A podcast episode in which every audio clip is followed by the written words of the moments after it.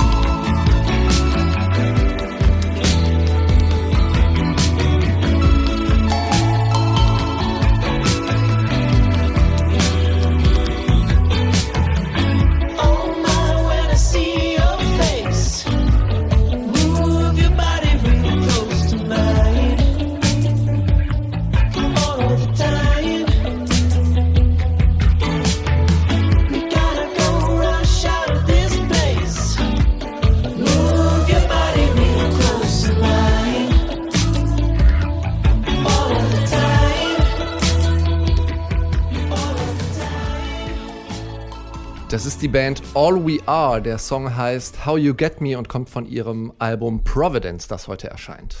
All We Are, ich habe gesagt, die kommen aus Liverpool, aber eigentlich kommen die alle drei woanders her, nämlich die Bassistin aus Norwegen, der Drummer aus Irland und der Gitarrist aus Brasilien sogar. Aber getroffen haben sie sich eben an der Uni in Liverpool und dann dort die Band gegründet.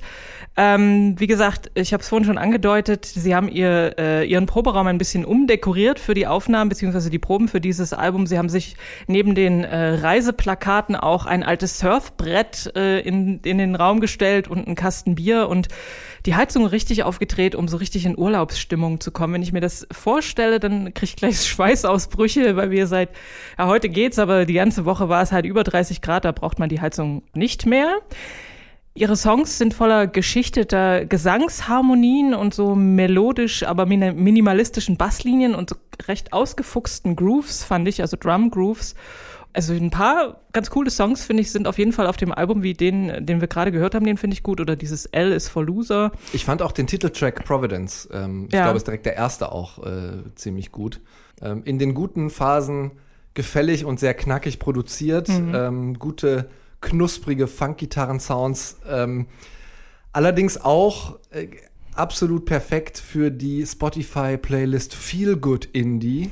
Oder ähm, ja, so ein bisschen vielleicht äh, der Pitch für den FIFA-Soundtrack äh, 2021 äh, gewesen. Manchmal auch mit entsprechend generischen Inhalten und Phrasen, also You know I want your body oder so, ähm, ja. habe ich vielleicht schon ein bis zehnmal zu oft gehört. Ähm, ja. Mir ist aufgefallen, es steckt viel Liebe und Verliebtsein in diesem Album. Es ist sehr offen, sehr direkt, ähm, aber wie man das halt manchmal bei so frisch verliebtem Geschnäbel als Außenstehender äh, so fühlt. das kommt einem dieses ganze äh, Hasenschnäuzchen, Schnucki-Mausi Turtel äh, auch wie ein Eimer klebriger Zuckerschmand vor, manchmal. Ja, ich fand auch, dass so ein bisschen die, äh, die Düsternis, die sie vorher in ihren älteren Platten drin hatten, hat ihnen nicht schlecht gestanden. Jetzt ist eher so eine Party-Laune, äh, so ein Party-Launen-Album geworden. Ist zum Teil vielleicht ein bisschen flach. All We Are, Providence heißt das Album. Wir kommen jetzt zu Fantastic Negrito, der bürgerlich Xavier Armin Difrapalez heißt. Ich habe mir das extra in Lautschrift aufgeschrieben, weil das schreibt sich mit ganz vielen DPH und Doppel-Z und so, also ein bisschen kompliziert. Aber jedenfalls kommt der äh, Gute aus Oakland. Er kombiniert Blues, RB und Roots-Musik, hat dafür schon zwei Grammys gewonnen. Sein neues Album heißt Have You Lost Your Mind Yet? Und auch darauf geht's funky und souly und bluesig zu. I'm happy this morning.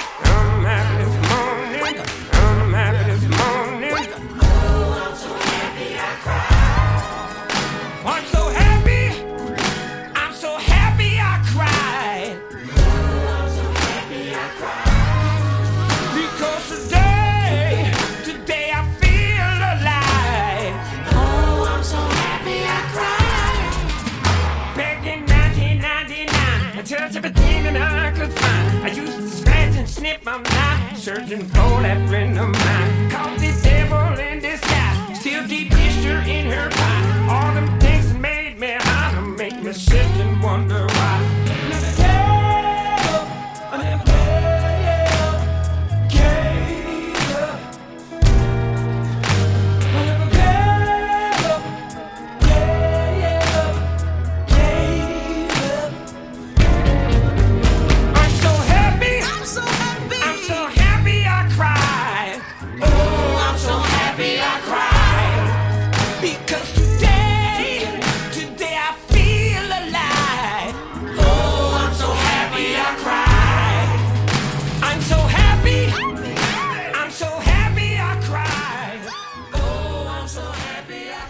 Fantastic Negrito nennt sich der Musiker. Das Album heißt Have You Lost Your Mind Yet? Und der Song, den ihr da gerade gehört habt, der heißt I'm So Happy I Cry.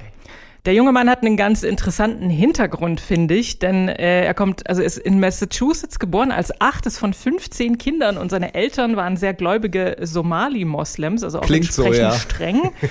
ähm, dann ist er, also sind sie dann nach Kalifornien gezogen und er hat dann dort mit zwölf Jahren und dann als Teenager angefangen, Drogen zu verkaufen, aber auch mal so mit Tee gestrecktes Weed und so ein Zeug. Hat dann sich irgendwann überlegt, okay, so als Kleinkrimineller sind meine Zukunftsaussichten vielleicht nicht so gut, hat dann sich äh, Gitarre spielen beigebracht und hat sich so in die, in die äh, Musikstunden an der Uni University of äh, California, Berkeley geschmuggelt, obwohl er gar kein Student war und hat dort eben so ein bisschen was über Musik gelernt, hatte dann Anfang der 90er auch einen Vertrag mit Interscope, hat ein Album rausgebracht und dann hat er einen Unfall gehabt, lag drei Wochen im Koma und dann damit war es das dann natürlich mit der äh, gerade beginnenden Popstar-Karriere. Er war dann eine Weile als Sänger in Funk-Punk-Bands unterwegs und hat letztlich einen Song für die NPR Tiny Desk, die, die Competition sozusagen, äh, da eingereicht und ist äh, hat gewonnen. Also ist 2015 hat er dort eine Session gespielt. Falls ihr das nicht kennt, Tiny Desk ist sehr lustig. Da spielen alle möglichen Bands aus allen möglichen Genres hinter beziehungsweise auf einem Schreibtisch. Und ähm, genau, das hat auch er gemacht und später hat er dann auch auf Wahlkampfveranstaltungen von Bernie Sanders gesungen und eben seine Alben aufgenommen, die dann auch gleich Grammy Grammys bekommen haben. Und vielleicht gewinnt er ja auch für das neue Album einen Grammy. Es sei ihm zu gönnen. Also ich fand, ja. das war ein Album wirklich vollgepackt mit ähm, Musikalität und äh, Total, äh, verschiedenen ja. Referenzen. Ich habe so ein bisschen so einen Prince-Vibe immer bekommen zwischendurch. Ähm, dieser Soul-Funk und Neo-Blues äh, gefällt mir grundsätzlich äh, immer sehr mhm. gut. Manchmal ist es so ein bisschen sehr muckermäßig durchgestylt, finde ich. Ähm, aber musikalisch unglaublich stark. Und ja, ich wünsche ihm den dritten Grammy wäre ja. dann, ne? Ist auf jeden Fall, ja, ich finde auch, es ist ein super Album und er hat ja auch wahnsinnig viel zu sagen. Äh, er sagt zwar immer, er schreibt eigentlich nur das, was er sozusagen um sich herum beobachtet, aber dabei beobachtet er eben natürlich auch viele Missstände und ähm, nimmt da kein Blatt vor den Mund äh, und verpackt das in so sehr ja, schmissige und irgendwie beleibte Songs. Aber vielleicht ist das das, was du mit Mucker mäßig meinst, dass es immer so sehr, ja, bereitschultrig daherkommt. Aber es ist super Sache. Fantastic Negrito ist das gewesen. Das Album heißt Have You Lost Your Mind Yet? Bevor wir über die nächste Band sprechen, komme ich mal mit einer meiner berüchtigten Fragen um die Ecke. Soll nämlich, ich gerade einen Schluck trinken? Das kannst du machen. Ich frage derweile, welche Coverversionen von Songs kennst du, die bekannter sind als das Original? Puh. Warte, warte, warte, ich komme drauf. Torn, Natalie Imbruglia. Ja, mir sind gleich zwei Songs eingefallen, nämlich Crying in the Rain, von was man von Aha kennt, was aber eigentlich von den Ever Everly Brothers ist und natürlich ähm, I Will Always Love You im Original von Dolly Parton, aber sehr, sehr viel bekannter gemacht äh, durch Whitney Houston und den Film Bodyguard. Ob jetzt Whitney, die Band Whitney, nicht Whitney Houston, sondern die Band aus Chicago, das Duo Whitney, mit ihren Covern auch so einen Berühmtheitsgrad erreichen, das weiß ich nicht. Ich glaube es zwar nicht, aber wer weiß. Ähm, jedenfalls haben die sich viele Lieblingssongs gesucht. Wir hatten auch schon mal einen hier im Podcast mit dabei, Rain, eigentlich so eine 90er R&B-Schmachtnummer und haben die äh, Songs in ihr typisches Folkrock-Gewand gepackt. Zum Beispiel auch einen Song von Brian Eno und David Byrne.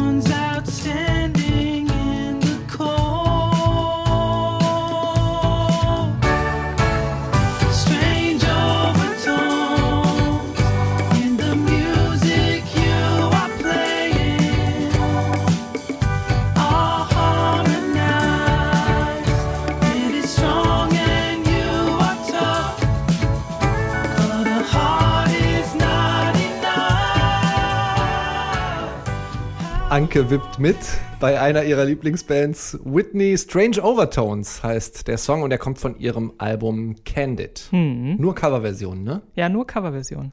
Der Plan war ursprünglich nur so zwei, drei Coverversionen aufzunehmen. Und, und dann haben sie so festgestellt, die anderen haben einfach immer bessere Songs geschrieben oder was? Nein, und dann sind so ein bisschen, glaube ich, die kreativen Pferde mit ihnen durchgegangen und die haben festgestellt, das macht total Spaß mhm. und haben dann eben äh, noch einen und noch einen Song aufgenommen und, und schließlich eben genug gehabt für ein ganzes Album. Und da sind unter anderem, wie gesagt, so 90er R&B-Sachen dabei, unter anderem zum Beispiel auch von Kelela oder nicht 90er R&B, aber Damien Gerardo ist auch dabei, so eine 70er Jahre Girl Group namens The Roche oder The Roches, das weiß ich nicht. Aber egal, wie weit jetzt das Original vom Whitney Sound Kosmos entfernt ist, sie legen da ihre schimmernden Fender Rhodes und Gesangsharmonien drauf und dann klingt das, als wäre es äh, ein Whitney Song. Ja, also mir gefällt das Album sehr gut, aber ich mag halt den, den Sound von Whitney natürlich auch. Wie gefällt's dir? Ich finde es toll, dass die es schaffen. Ähm, die meisten äh, Originalsongs äh, kenne ich auch nicht, äh, zumindest nicht ähm, by heart aber ich habe äh, festgestellt, dass die es schon schaffen, wenn man mal dann den einen oder anderen Song exemplarisch hört, wie war der denn im Original, ähm, dass sie es schaffen. Und das ist, finde ich, das Maß, an dem man Cover misst, äh, was Neues abgewinnen. Ja, sie geben Und, auf jeden Fall ihren eigenen Dreh. Genau. Whitney sind das gewesen. Candid heißt das Album, der perfekte Soundtrack, um im hohen Gras zu liegen. Das waren die Alben und jetzt kommen wir zu den Singles. Neu auf der Playlist. Bei diesen Songs sagt die Detektor Musikredaktion Repeat, Repeat, Repeat. Und bei dem Song hier, da haben wir zusätzlich gedacht, buh, ganz schöne Überraschung. Denn die Eels, die haben ganz spontan eine Surprise-Single veröffentlicht. Die Eels sind ursprünglich Mitte der 90er als Band gegründet worden, aber seit Jahrzehnten eigentlich schon nur noch das Projekt von Mastermind Mark Oliver Everett alias Mr. E oder E und dessen charakteristische Stimme und die Phrasierung des Gesangs, die ist auch hier unverkennbar zu hören. Baby, Let's Make It Real heißt der Song.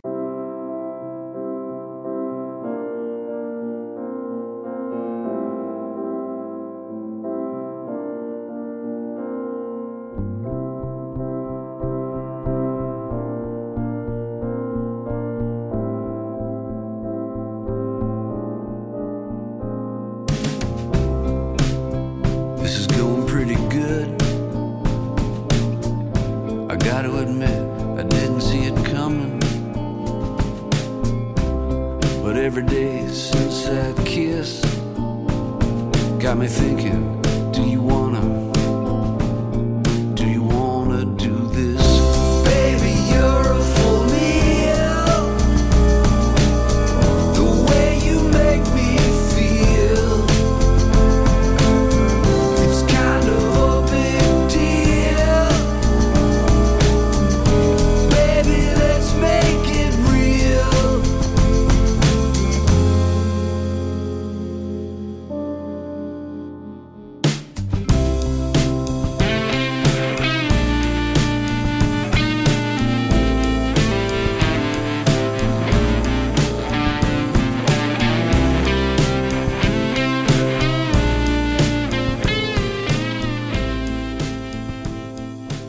Das sind Eels. Baby Let's Make It Real heißt der Song. Die erste Eels-Veröffentlichung seit zwei Jahren für Eels-Fans muss sich das wie eine Ewigkeit anfühlen, denn in 24 Jahren Bandgeschichte haben die zwölf Studioalben rausgebracht und nochmal mehr als ein Dutzend Live-Alben und Compilations. Und ein ziemlich typischer Eel-Song, oder? Ja, finde ich auch, auf jeden Fall. Also ich glaube, Songs werden schon allein dadurch typisch, dass äh, I sie singt sozusagen, weil seine Stimme ist einfach so charakteristisch und immer, immer überall wiedererkennbar.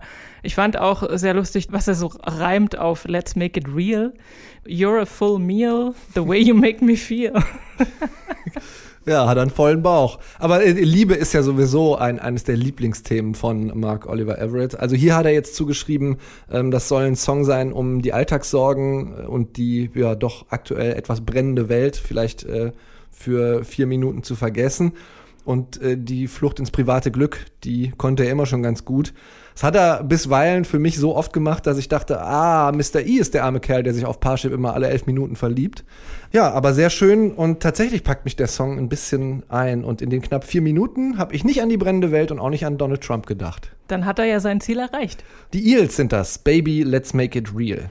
So, das genaue Gegenteil von äh, in Watte packen, das gibt's jetzt. Die direkte, dreckige, verschwitzte, eklige Wahrheit. Dafür stehen Idols. Ihr Album Joy as an Act of Resistance hat vor zwei Jahren einfach alles kompromisslos, brachial und bissig weggeballert. Diesmal zertrampeln sie den lachsgesichtigen, fettzufriedenen, rassistischen Vorzeigebürgern durch ihre Vorzeigerosengärten im Vorzeigedorf. Der Song heißt Model Village. –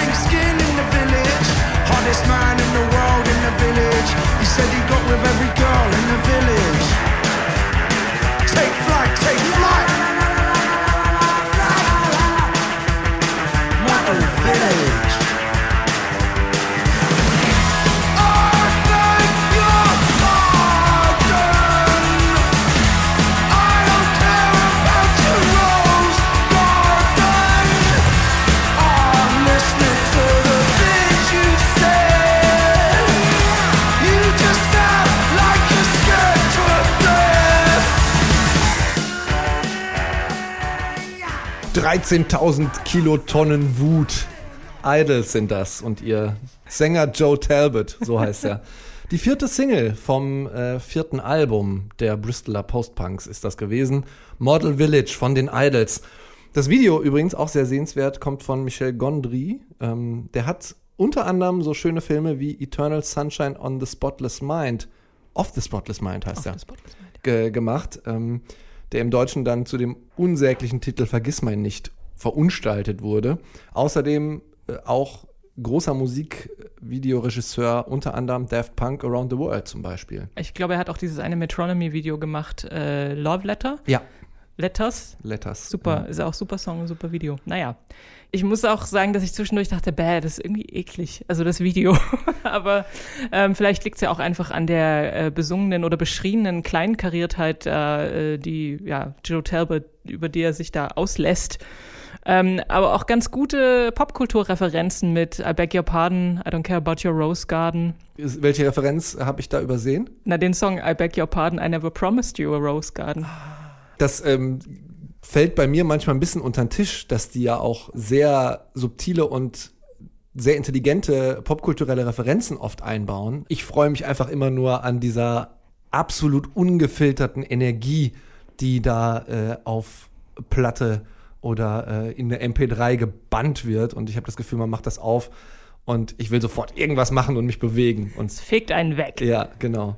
Am 25. September kommt das Album von den Idols. Ultra Mono wird es heißen und ich freue mich sehr drauf. So, und jetzt haben wir noch mal ein bisschen was zum Runterkommen, nämlich Helena DeLand, kanadische Musikerin und Komponistin aus Montreal, ist schon von so diversen Leuten wie dem New Yorker Rapper JPEG Mafia oder der kanadischen Elektropop-Band Man I Trust gefeatured worden. Sie betextet in diesem Song, den ihr gleich hört, sehr schön die Zerrissenheit die darin liegen kann, wenn eine verflossene Beziehung noch im Kopf rumgeistert, man aber unbedingt jemand Neues knutschen möchte. Vielleicht auch deswegen heißt der Song Someone New.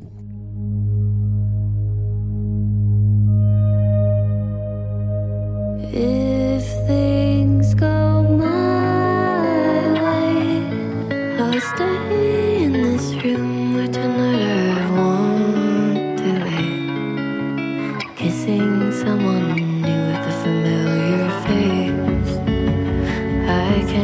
play.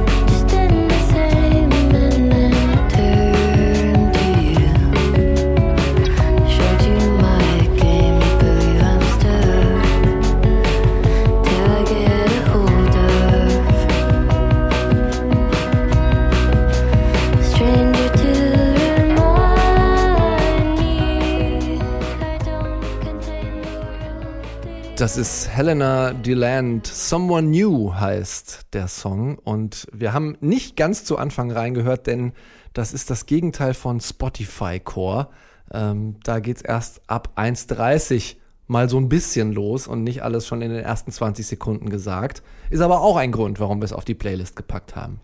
Ich finde ihr zarter Pop, den ich mir dann im Zuge ähm, dieser Single auch noch weitere angehört habe, ähm, hat immer was sehr Intimes und ja, ich würde sagen, entwaffnend Rohes. Ähm, und das fällt mir sehr positiv auf. Sie schafft es mit nur so ein paar Sätzen, eben die langweiligen, abgehalfterten Banalitäten, die wir eben einmal kurz zum Beispiel bei All We Are thematisiert hatten, komplett zu umschiffen und äh, ja, so eine zarte Gefühlsmischung und nicht so mit dem verbalen Holzhammer äh, etwas darzustellen. Das ist immer sehr gut, wenn Songwriter das können. Ja, ähm, auch die Harmonien fand ich den Knaller. Also jede Harmoniefolge, jede Kadenz nimmt da noch mal irgendwo so eine leichte Abbiegung und äh, dreht sich noch mal irgendwo hin.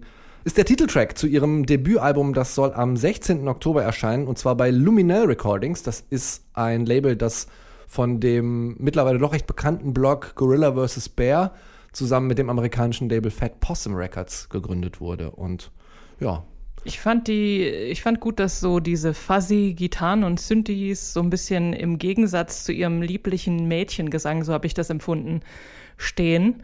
Ja, und diese ambivalenten äh, Gefühle sozusagen, die sie in dem Song ausdrückt, das ganz gut äh, beschreiben. Das Video besteht übrigens einfach daraus, dass sie einfach da sitzt, in einem ziemlich dunklen Raum und vor sich hin stiert. Helena DeLand ist das gewesen. Der Song heißt Someone New. Die drei haben wir euch vorgestellt, sind noch auf der Playliste und jetzt reden wir noch mal wieder leider über die Festivals oder auch Nicht-Festivals diesen Sommer im Popschnipsel. Genau, das kleine Festival-Update heute äh, mit einer schlechten, aber auch einer guten Nachricht. Ähm, wir fangen mal mit der schlechten an. Das Immergut-Festival, das von uns ja sehr geliebte, findet dieses Jahr nun endgültig nicht statt, denn die Veranstalter, also die haben sich sehr viele Gedanken gemacht und ein über 100 Seiten starkes Konzept geschrieben, aber die zuständigen Behörden haben das nicht genehmigt und da gab es jetzt natürlich lange Gesichter. Ja, ist schon schade. Jetzt hoffen sie natürlich aufs nächste Jahr und ähm, da bleibt uns an dieser Stelle erstmal nur Danke zu sagen für die Mühe und für das Engagement, das ja, was sie schon seit vielen Jahren da an den Tag legen und wir hoffen dann, genau, dass es im nächsten Jahr wieder unter ja vielleicht etwas normaleren, gewohnteren Bedingungen stattfinden kann. Naja, es bleibt spannend. Absolut. Ähm, ich fand sehr beeindruckend. Ich habe ja mit Steffi Rogol vom, äh, von der Festival-Orga vom Immergut gesprochen. Ähm, könnt ihr auch nachhören, bald in einer äh, Musikzimmer-Bonusfolge, mein Podcast, in dem ich ähm, zur Musik aus dem deutschsprachigen Raum und zur Musikszene berichte. Ich fand das wirklich ganz groß, dass die den Behörden auch nicht, nicht böse sind deswegen. Mhm. Ne? Aber natürlich waren sie gleichzeitig enttäuscht, dass sie wirklich sehr, sehr viel Arbeit nochmal da reingesteckt haben, um zu versuchen, es Corona-konform zu machen. Hat dann leider im Endeffekt wegen einiger Bedenkenträger, die man natürlich auch verstehen kann, teilweise ähm, nicht ganz gereicht. Wenn ihr genau wissen wollt, was da los war, dann Musikzimmer-Podcast hören. Ein bisschen anders sieht's beim Reeperbahn-Festival aus. Das findet in diesem Jahr statt, natürlich auch anders als gewohnt. Es wird so ein Hybrid werden aus Veranstaltungen vor Ort und digital Online-Geschichten. Also die Konferenz, so dieses, dieser ganze Fachpublikums- und Besucher-Part, der findet digital und online statt. Ähm, die Konzerte gibt es, also es gibt sowohl speziell aufgezeichnete Showcases, aber es gibt auch tatsächliche Konzerte vor Ort mit natürlich irgendwie reduziertem äh, Kontingent an Besuchern, mit Bestuhlung, ähm, aber immerhin an ungefähr 20 Orten wird, wird es stattfinden, also auch äh, Open Air auf einer großen Bühne, in kleinerem Rahmen, aber eben auch in Clubs an sich. Und ähm, ab heute gibt es äh, neue Ticketkontingente für das Reeperbahn Festival. Also wenn man sich noch ein Tagesticket erwerben will, wenn man sich jetzt das aktualisierte Programm anschaut und da sind auch wirklich äh, interessante Bands dabei, steht zwar überall noch to be announced, wo sie dann spielen. Infos und Updates kann man immer nachschauen auf der Webseite reeperbahnfestival.com. Und auch stattfinden wird ja das Popkulturfestival in Berlin. Das hatten wir auch schon mal thematisiert hier im Podcast.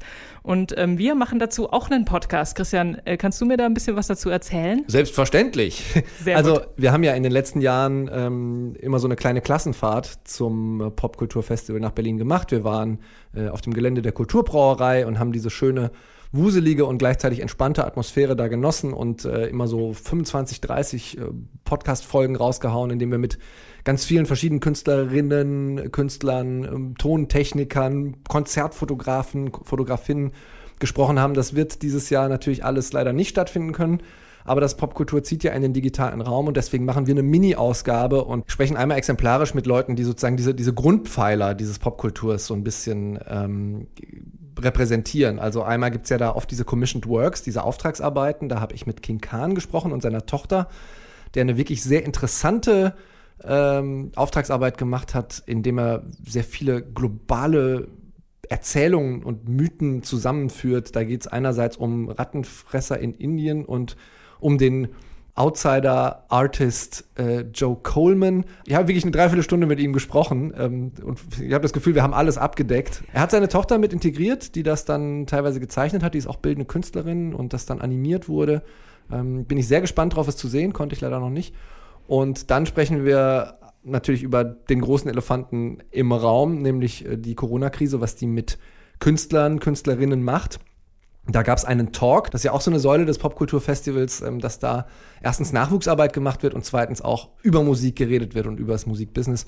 Und dann habe ich noch mit Noga Eres einen Termin vereinbart, die eine Digital Work, also eine Digitalshow machen wird. Auch sehr interessant, hat da so eine Art Sci-Fi Mystery Thriller gedreht, in dem sie auch selber eine Hauptrolle spielt ähm, und das in ein Musikvideo integriert. Die Show soll dann hinterher 40 Minuten werden ungefähr.